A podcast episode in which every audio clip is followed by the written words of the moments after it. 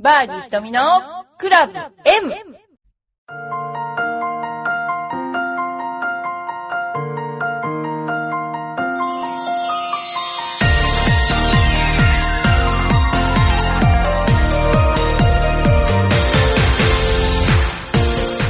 こんにちは。パーディひとみのクラブ M です。皆さん、いかがお過ごしでしょうか？えー皆さん、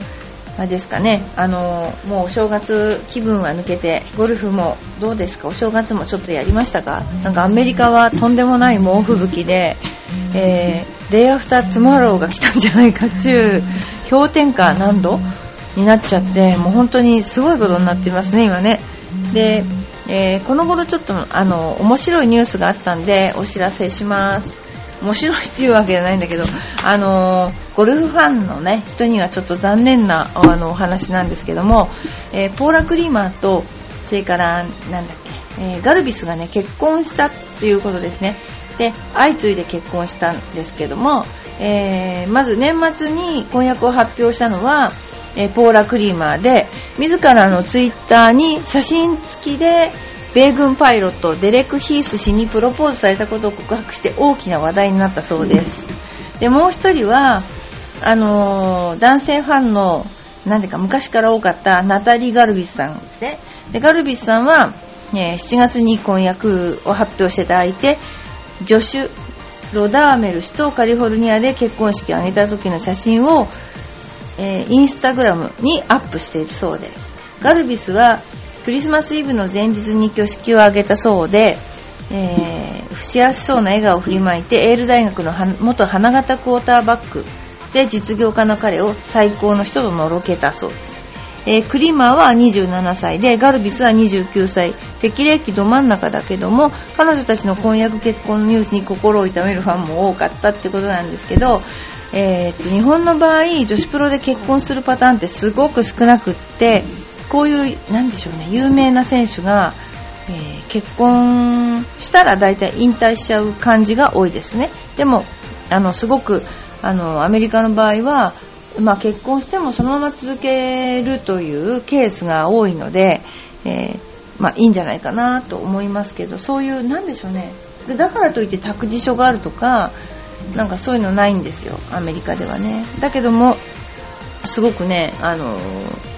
続けてますね。産んでは続け産んでは続けみたいな感じでやってますよね。それともう一つねえっ、と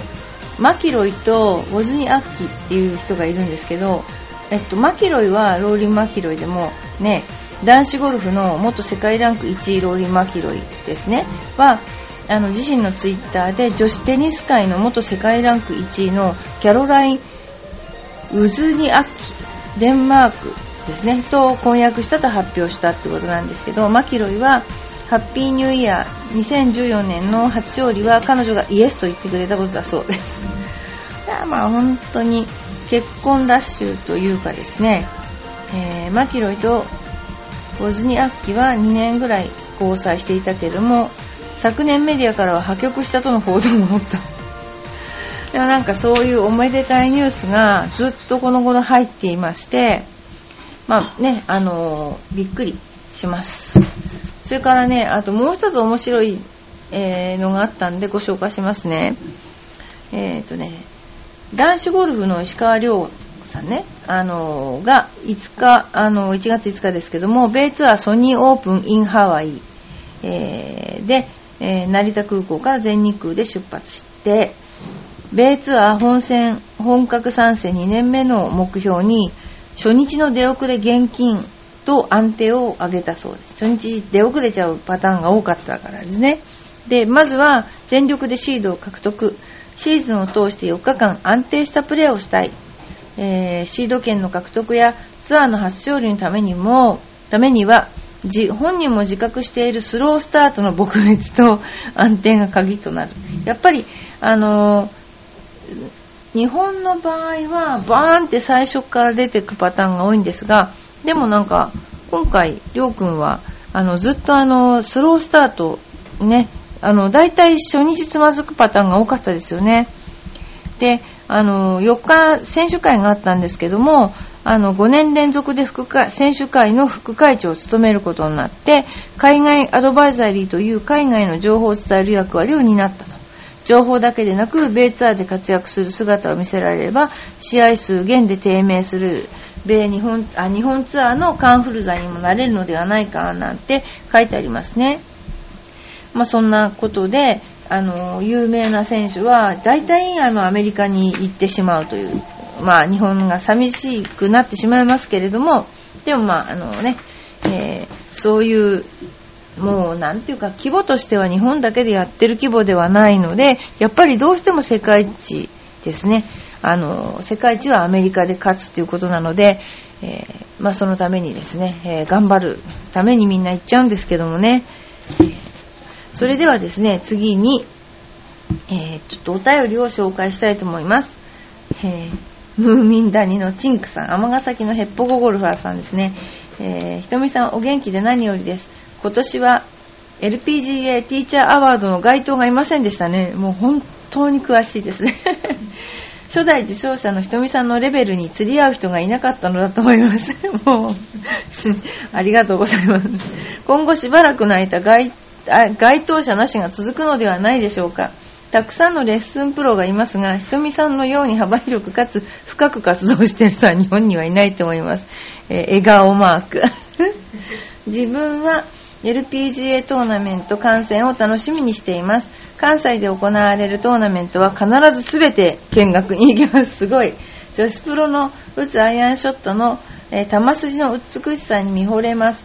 150ヤード程度のアイアンショットはゆっくり打ち出された球が途中からゆっくり上昇してふんわりグリーンに着地しますね。死ぬまでにこの筋 この球筋を1球で良いので打ってから死にたい。いやこの球筋を打つまでは死ぬに死ぬきれない。これ何のマークですかねこのね。よくわからないんですけど。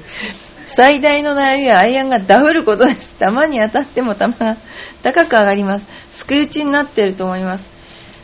アイアンをダンブローで打つ時のインパクトの瞬間のイメージを教えてください。球を斜め上から地中深く打ち込むイメージ。玉の下の芝をリーディングエッジで削り取るイメージ、えー、普通の玉の横から払い打つイメージ。普通に玉の横から払い打つイメージ。その他。ひとみさんがイメージする7番6番アイアンで150ヤードをフェアウェイから打つ時のインパクトのイメージを教えていただけないでしょうか。あるいはアイアンのインパクトで大切にしているイメージがあれば教えてください、えー、吹き。今回は腰の回転と左足荷重についてコメントありがとうございました。あ前回はね、おかげさまで心の迷いなくインパクト時に左足荷重を意識しながら練習しています。ちなみに、ムーミン谷のチンクは手塚治虫先生のリボンの騎士に登場する 子供天使のチンクです。小さい時にチンクとお友達になりたかった人。これ、おかしい。とはいえ、小食は181センチ85キロの体格です。こう、あ汗を流している絵。テニス、サッカー、少林寺拳法などはやってきた、などやってきたスポーツ大好き人間です。かっこ笑い。ドライバーはコンペでほとんど毎回ドラコン賞をいただきます。220から250ヤードは楽に飛びます。ティーアップして打てる球は得意のショットです。えーとですね、えー、まずじゃあダウンブローのイメージですよね。えー、アイアンはあの私はあの絶対にあのダウンブローで打たなきゃいけないと思っていて、えー、打ち込むというイメージはないんですけど左手と右手があったら必ず右手が上に来るイメージですね。左手の甲は地面の方を向くイメージで。そしてもともとのリーディングエッジよりも、えー、アドレスのリーディングエッジよりもちょっと立つような感じでえインパクトを迎えてそれでめり込むとかあんまりないんですけど逆に女子プロでダウンブローに打ってリーディングエッジが地面にめり込むと私は思うにはちょっと減速しちゃうと思うので私はリーディングエッジを地面に打ち込むイメージではなくて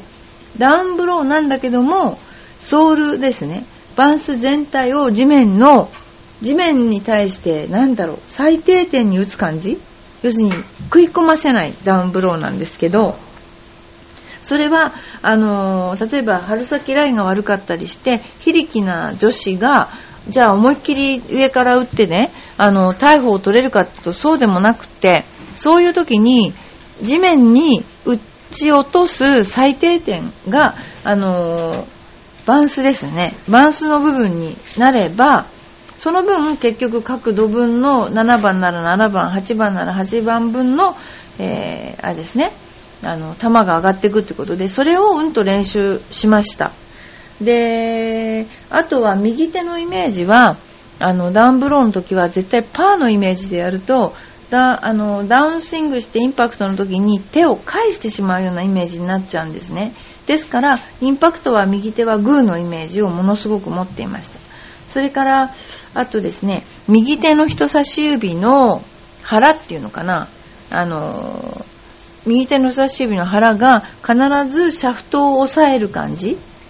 そして右手のグリップとっても難しいんですけども親指と人差し指のこの角度ありますよね。それをずっとインパクトの時に保ち続けて右手の腹で右あ人差し指の腹で、えー、インパクトの時のシャフトを上から右手で押さえる感じ。それをあの大事にしています。であの結構あのダウンブローに打つのって難しいですよね。というのは何でかっていうと私たちはあの平行に地面に平行にクラブを動かしたいっていうなんかそういうのがあってそれに対してスイングプレーンはあの斜め上から落ちてくる感じですよね。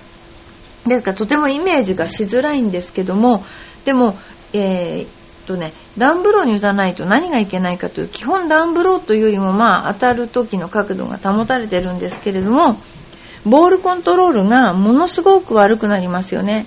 あのもしボールコントロールを本当にしたいと思ったらやっぱりボール上から打てないとボールが思うところに飛んでいかないと思いますなんでかっていうとボールって丸いんですけども丸い真ん中には芯があって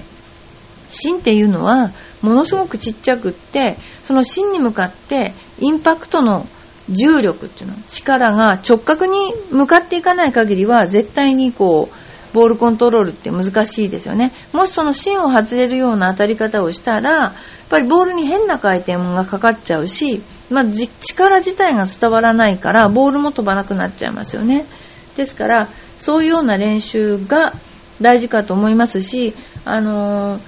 ボールって意外と思ってるよりも、あの、大きいですよ。あの、ち、ボール、ゴルフのボール小さいって言うけども、あの大きいと思うんです。なんでかというと、ボール全体を打つわけじゃなくて、ボールの芯を打つんですよね。だから、あの小さいと思うので、えー、私の先生はよく、あの大豆を打て、大豆を打てって、あの豆を打てってね、そういうふうに言われましたけどね。あのまあ、一理あると本当に思います。ということでですね、であのティーチャー・オブ・ザ・イヤーのことなんですけど、これはね、今年いなかったんですよ。ですからね、あの、実はあの、来年もう一回出しようかなってマジ考えてたりして、えー、なんかそういうね、あの、一応、ことも考えています。えー、チンクさん。ムーミンってすごくあの、考えさせられる、えー、お話なんですよね。あの ムーミンってなんだっけな、あの、もしこれで、なんだっけな、どっかから星が地球に衝突するっていう物語があってでその中で一番大切なものを何持ってくってなんだっけな？あの玉ねぎ頭みたいな何でしたっけ？ミーじゃなくてなんかあれに聞いたんですよ、そしたらえ誰が聞いたんだっけな？そうしたら何持ってく一番大事なものって言って写真とかなんかみんなこれもとかあれもとか言ったんだけど結局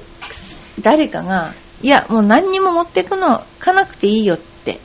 もう持ってくものはないよって言ってそれはどうしてかって言ったらなんかあのー、なんだろうすごく大切なものは目に焼き付けとけばいいんだっていうお話があった。ですよね。だからさこのムーミンさんってねすごくねあの考えさせられるお話をあのいっぱいあの持ってますよね。あのすごいなと思ってるんですけどね。でもう一つだけお便りをちょっといいでしょうか。こちらがいいですかね。こちらが。ね。笑いのお姉さん。瞳プロへ質問です。先日ある男性と話していたら横峯さくらの顔は普通と言われました。私から見たらどう見ても可愛い部類です。もう一人の男性に聞いたらやはり普通を答えていました。びっくりです。男女の感覚はそんなに違うのでしょうか。瞳プラ実際お会いしたことがあり、ま、あると思いますがどう思われますか？なんかあんまりよく見てるから可愛いともブスと思わない。なんかこういつも見てるからあまり思わないんだけどでも思った以上に華奢だなってねあの近くに行ったらみんなびっくりすると思いますよこの人がこんな250ヤードねブンブン打つのっていうようなね体型じゃないんですよ。で結構ね真剣になっちゃうとあのー、笑ってくださいって言ったら笑うかもしれないけどもゴルフに没頭しててもう全然そういう雰囲気じゃないんですね。だからねあのー、なんだろう。可愛いってよりもやっぱりすごいって感じ？であんな細いのによく頑張ってるねっていう感じしますよね。男と女の人とやっぱり顔が可愛いっていうのは違うっていうのはよくわかります私も。そうですよね。じゃあもう一つだけえーと紹介をさせていただきたいと思いますがえー、寒い日のファーストショットがうまく当たりません。どうしたらいいですかということなんですけれども、えー、寒い日は、あのウォーミングアップをいっぱい あのしなきゃいけない。それともう1つは厚着してるでしょ。だから厚着をなるべくこうしないようにあのしなきゃいけないんだけど、その工夫なんですけどね。あのまず一つはね、ウォーミングアップに関しては、まあ、おほど場とかでやるのがベストなんだけど、まあ、そこまで面倒くさいことするのが、だったら、あの、その場でクラブを使ったりしながら、軽くウォーミングアップをして、で、できれば練習場に行ってから行くといいかな。で、あとは寒い日の服装に関して言えば、やっぱなるべく薄くて、体が動く方がいいので、私たち昔はね、カシミヤのタートルとか、そうですね、あの、今ヒートテックとかありますけどもね、あの、なるべく薄着であったかいもの。で、上半身は特にそれにして、下半身は多少動かなくても、あの、大丈夫で暖かさ重視で、やってもらうといいと思いますよ。結構ね、私が思うにはアマチュアの人の方が薄着の人が多いと私は思ってるんですよね。だから、あのなるべくちょっと、あのそういったことを気をつけていただいて、で、ファーストショットが当たらないのはやっぱりちょっと朝が寒いっていうこともあって起きてないっていうのもあるから、そういうのを気をつけてやってみてください。最近ゴルフに行くとき、高速道路がよく渋滞します。下の道に降りるか、そのまま高速道路に乗っておいた方がいいか、どちらが良いですかあの、大体ゴルフ場に行くときに、都内を抜けたりして、その後渋滞に、えー、なる時がありますよね。例えば、えー、千葉で言うと、えー、そうですね、穴川インターから先、あの、貝塚インターまで例えば渋滞2キロとかで降りちゃった方がいいんじゃないの？なんていう時もあるけども、もうそれぞれですね、これね。あの、それともう一つは出口渋滞っていうのがあって、せっかくいい感じで来たのに、その、例えば、なんだろうあれ、今新しくできた圏央道だっけな、その、出口がもうめっちゃ混んじゃって、栃木もそうでしたね、昔ゴルフが盛んな頃は、あの栃木なんかもすごい混みましたよね。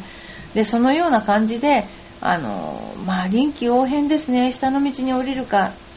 降りてうまくいけばいいんだけどまたそこもみんな降りようと思って降りてる人もいるからあのとっても難しいと思いますよね。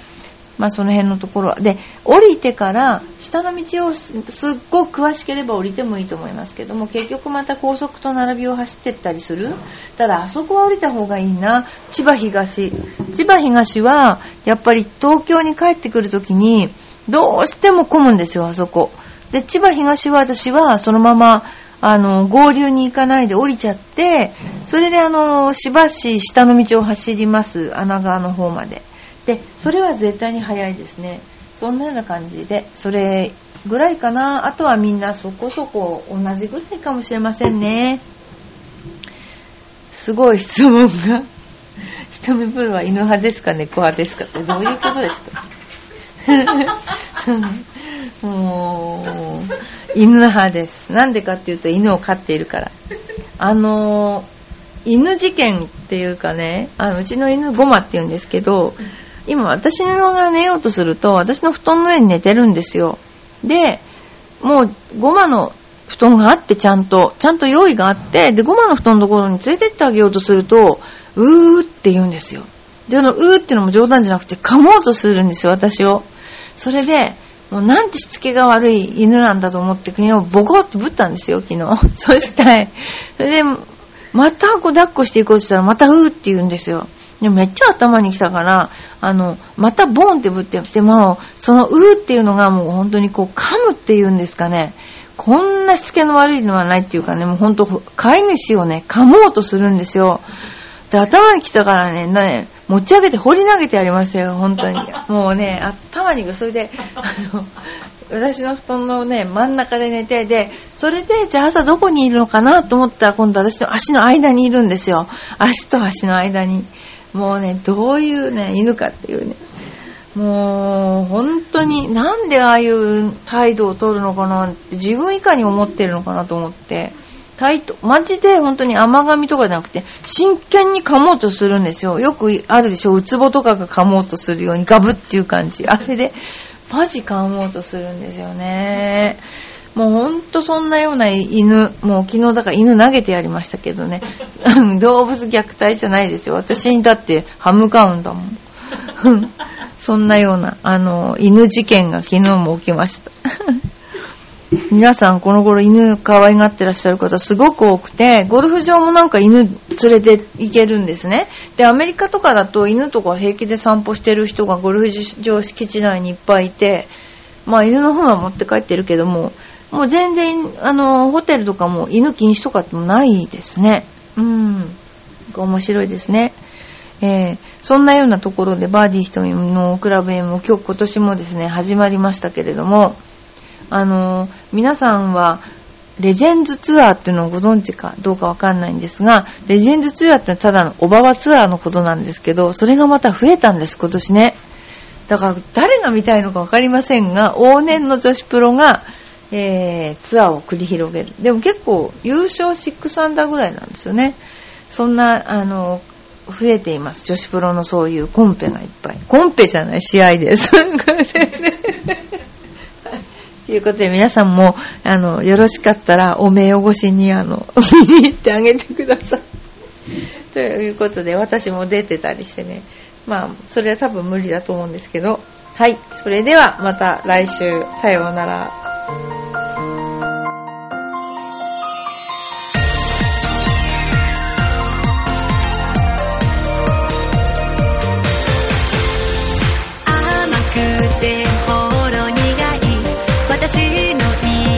chocolate.